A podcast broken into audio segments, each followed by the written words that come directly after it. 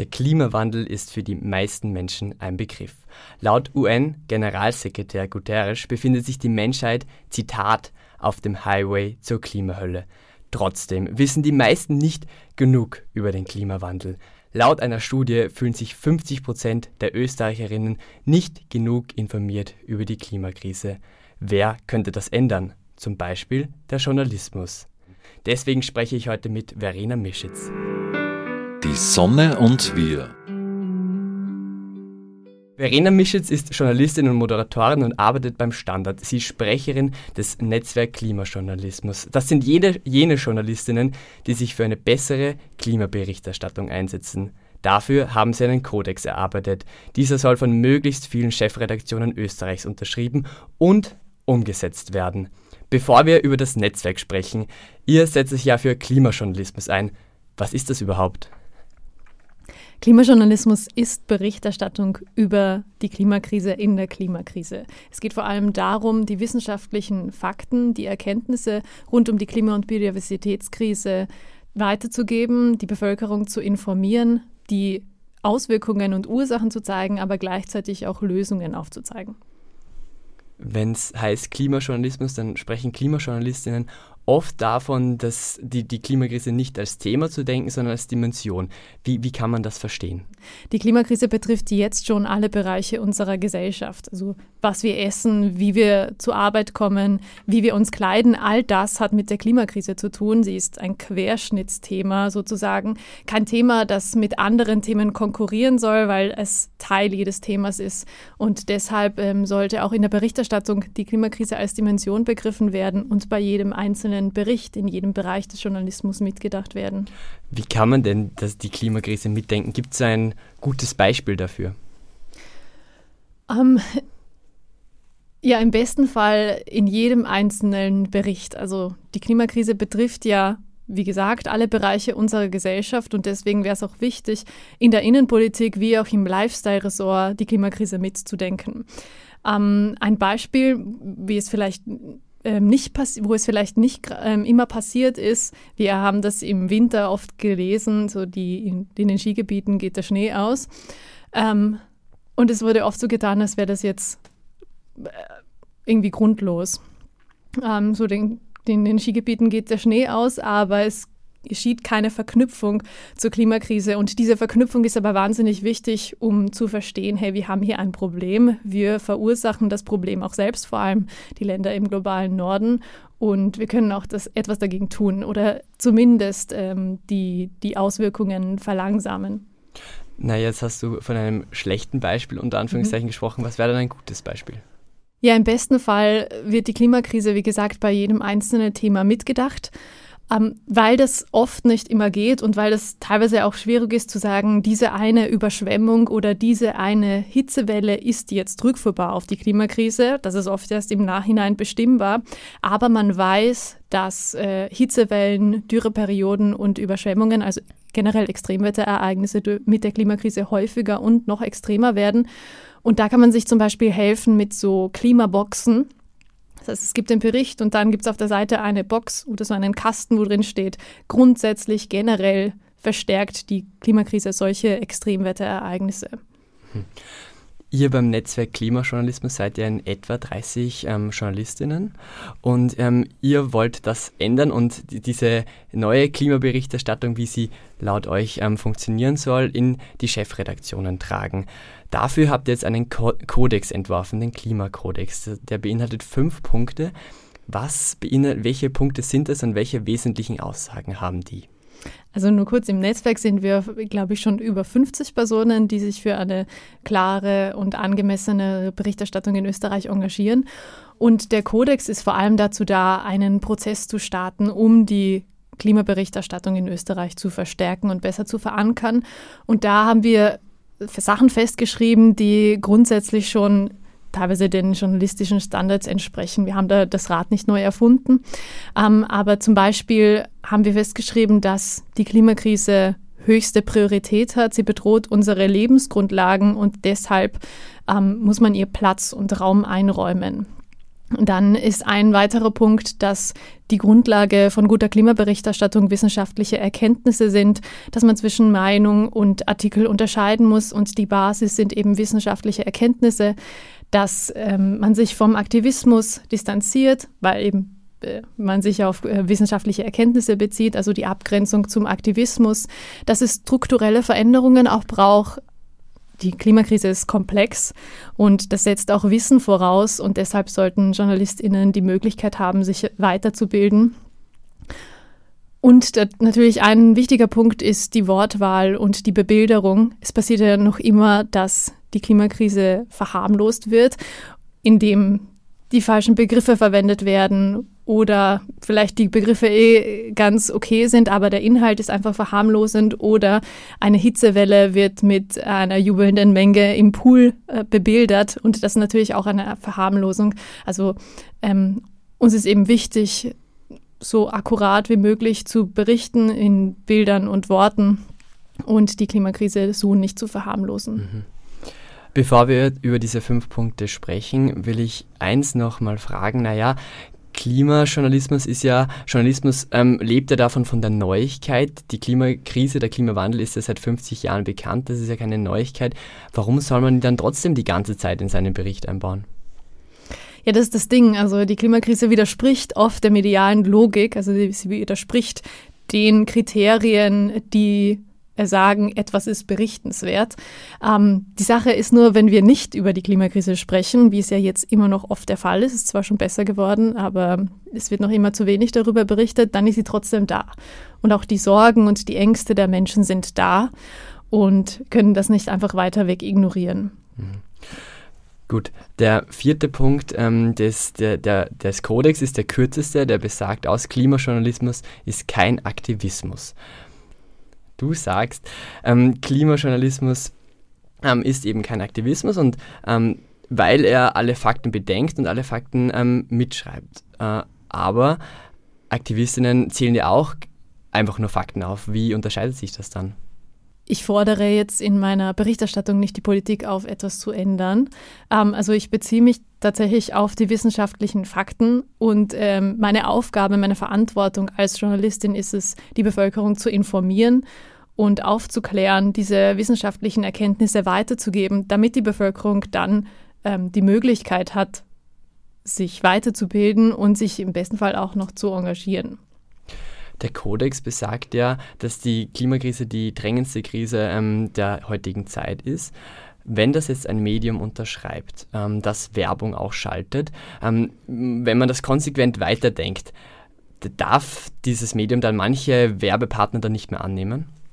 Ich kann den Medienunternehmen jetzt nicht vorschreiben, die Werbung sollst du schalten und die Werbung sollst du nicht schalten. Es wäre natürlich wünschenswert, wenn ähm, Unternehmen weniger auf fossile Werbung setzen würden. Der Guardian zum Beispiel hat sich dafür entschieden, also es ist auf jeden Fall möglich.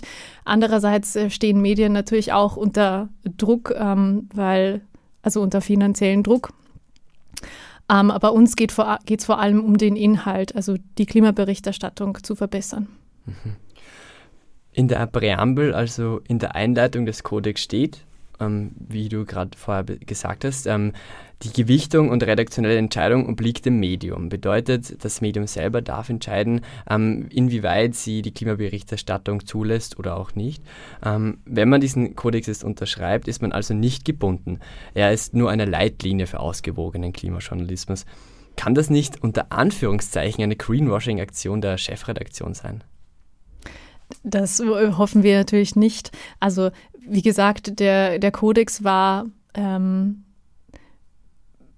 unser, unser Ziel war es, damit mit dem Kodex eine ähm, Debatte zu starten, eine Diskussion zu starten über Klimaberichterstattung in Österreich grundsätzlich. Und wenn sich Unternehmen dafür entscheiden, oder Medienhäuser dafür entscheiden, diesen Kodex aufzunehmen, dann ähm, glaube ich schon, dass äh, ihnen auch etwas an der Klimaberichterstattung liegt. Sprechen wir konkret darüber, welche Medienhäuser werden oder wollen diesen Kodex unterschreiben? Äh, wir haben schon die Zusagen von einigen Medienhäusern. Wir sind auch im, ähm, im Moment dabei, weitere Gespräche mit unterschiedlichen Redaktionen zu führen.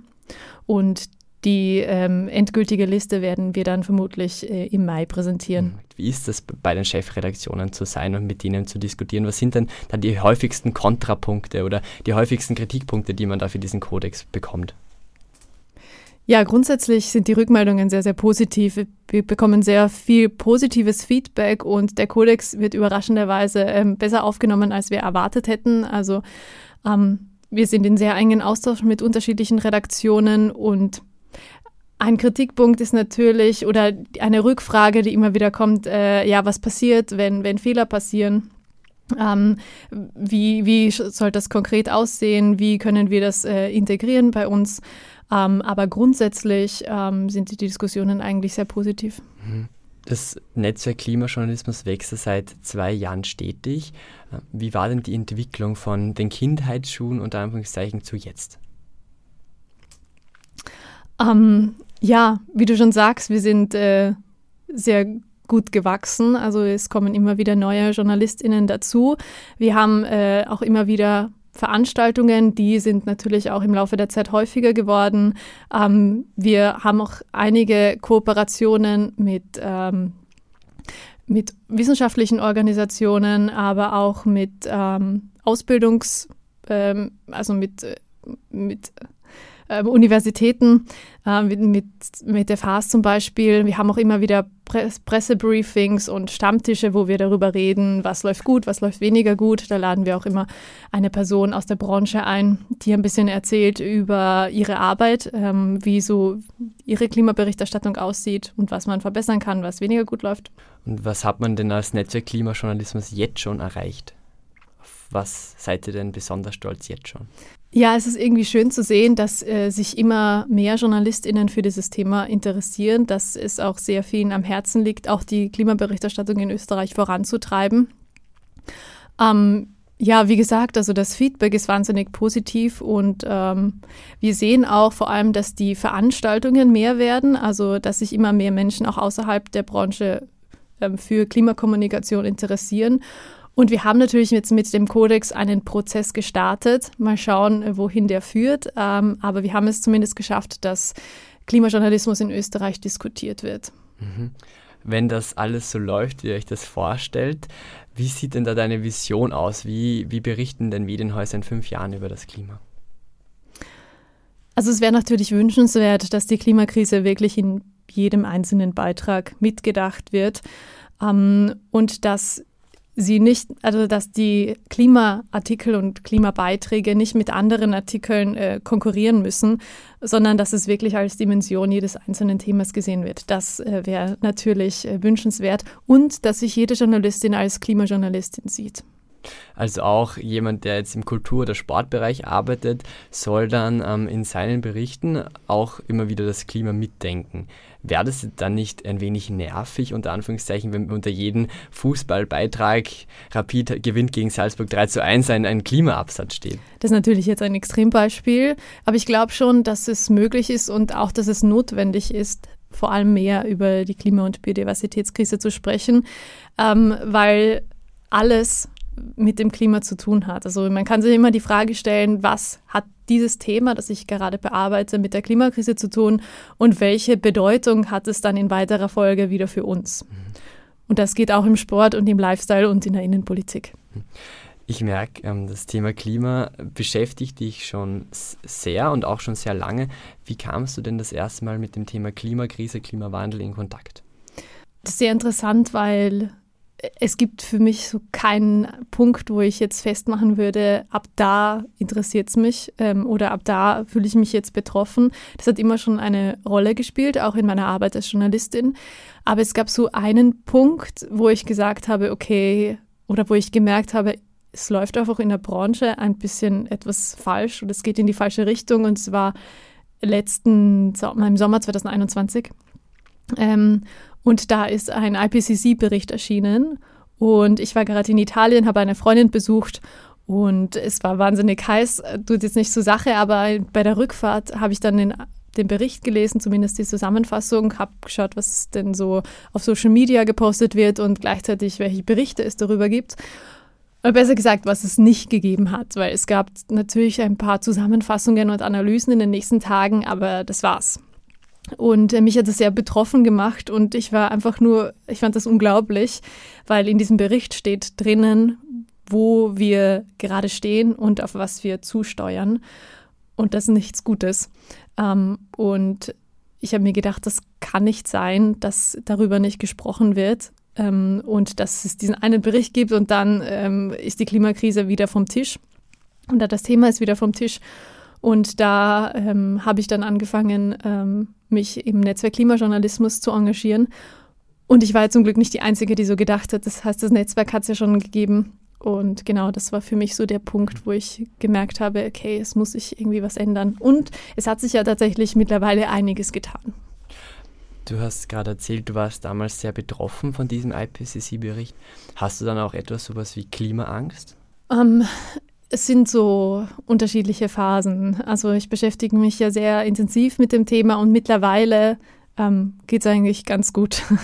ähm, also wenn ich sehe, wohin wir steuern, dann frage ich mich natürlich immer wieder, wie es sein kann, dass so wenig passiert. Und ähm, der Kanzler noch immer von einer Umweltapokalypse spricht und äh, sich quasi darüber lustig macht, dass Menschen äh, Ängste und Sorgen haben. Es macht mich, also mich machen nicht die einzelnen Fakten mehr betroffen, sondern vor allem diese Ignoranz. Mhm. Das ist das, was mich hauptsächlich stört. Vielleicht warst du auch damals ähm, für die Pressearbeit beim Klimavolksbegehren zuständig. Und da ist meine Frage, inwieweit unterscheidet sich deine Arbeit beim Standard wie die zu diesem, dieser Presseabteilung vom, vom Volksbegehren? Ja, also beim Klimavolksbegehren ähm, da geht es ja vor allem darum, einzelne Forderungen durchzubringen und die einzelnen und Personen davon zu überzeugen, dass sie dieses Klimavolksbegehren unterschreiben sollen. In meiner Arbeit als Journalistin äh, fokussiere ich mich hauptsächlich auf wissenschaftliche Studien. Ähm, also ich mache ja Wissenschaftsjournalismus und ähm, versucht, die Fakten so rüberzubringen, dass, ich, dass es möglichst viele Menschen verstehen, dass möglichst viele Menschen verstehen, wo das Problem ist, was das äh, für sie bedeutet. Und es ist vor allem Aufklärungsarbeit. Das heißt, ich gebe Informationen weiter und im besten Fall können sich dann die Menschen, die das äh, konsumieren, eine Meinung bilden und anhand dieser Meinung dann handeln. Du machst nicht nur Wissenschaftsjournalismus, sondern auch sehr preisgekrönten Wissenschaftsjournalismus. Wie gestaltest du deinen Wissenschaftsjournalismus und wie arbeitest du, arbeitest du das auf, ähm, dass es so ähm, die breite Masse so erreicht und woher kommt überhaupt das ganze Wissenschafts-Know-how? Also ich versuche komplexe Themen einfach verständlich zu machen. Und äh, ich fühle mich manchmal ein bisschen in einer Übersetzerfunktion. Also ich fühle mich als Übersetzerin, ähm, weil natürlich ist das Thema wahnsinnig komplex und ich versuche das ähm, sehr anschaulich zu machen. Zum Beispiel habe ich versucht, die Grenzen des Wachstums zu beschreiben.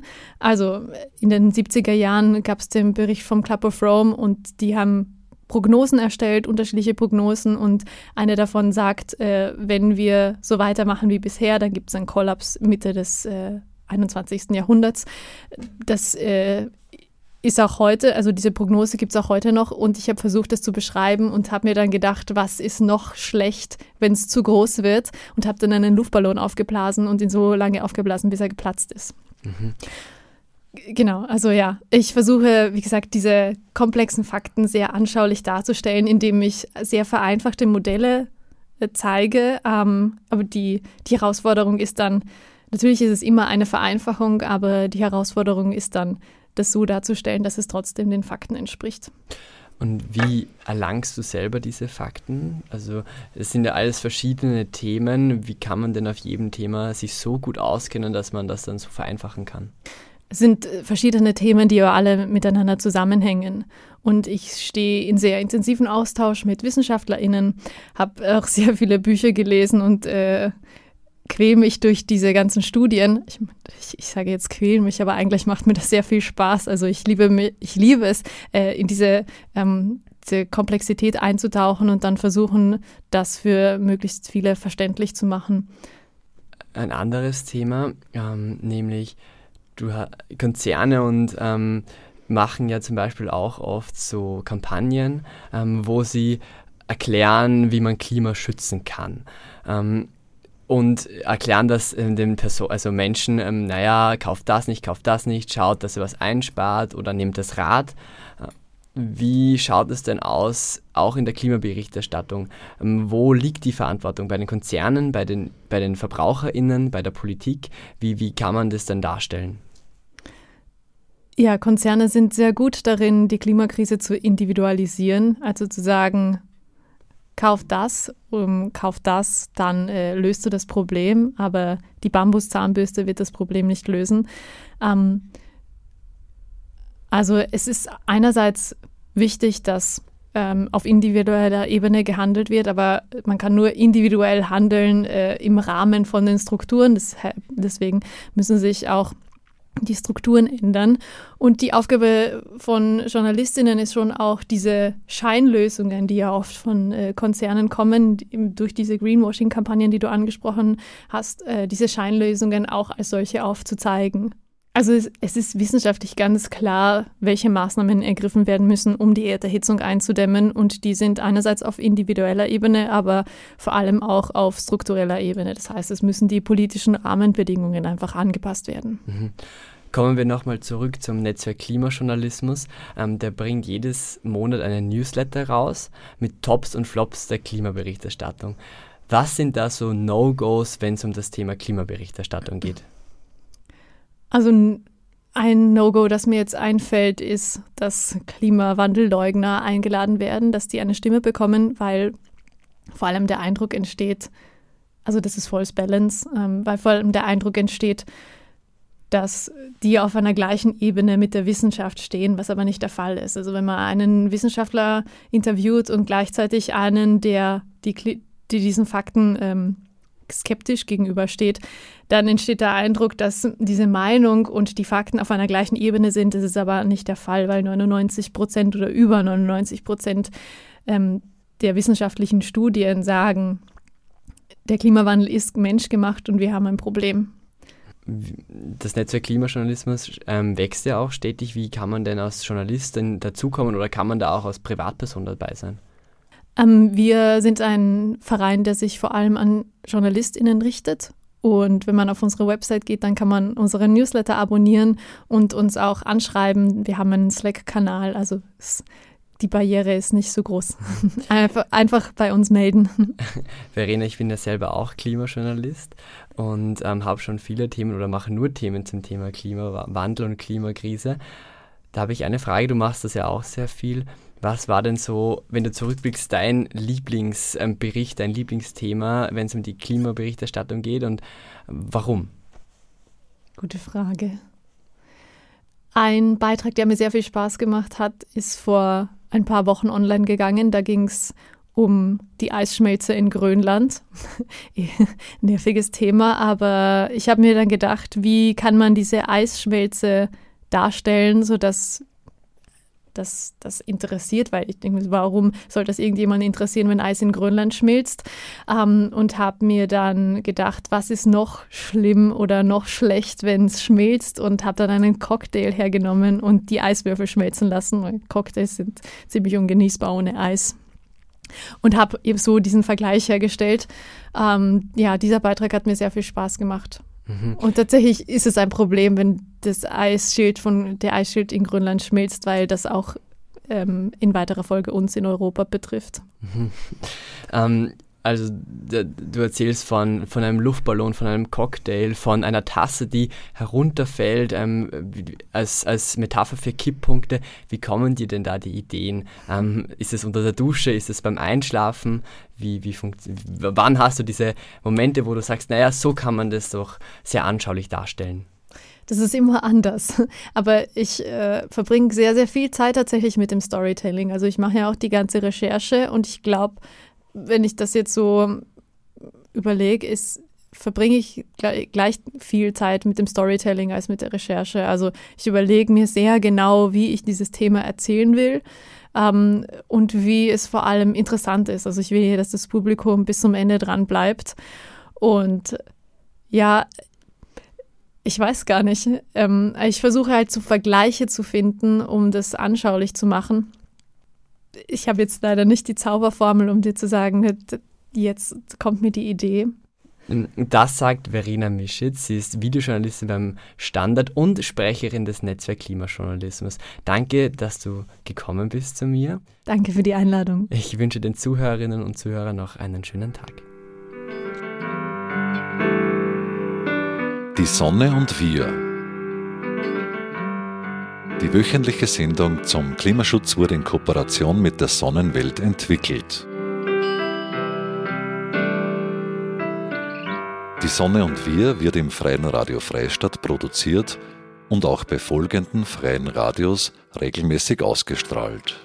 Radio Froh Linz, B138 Kirchdorf, Freies Radio Salzkammergut, Radio Y Hollerbrunn, Campus und City Radio St. Pölten, Radiofabrik Salzburg und Radio OP Oberpullendorf.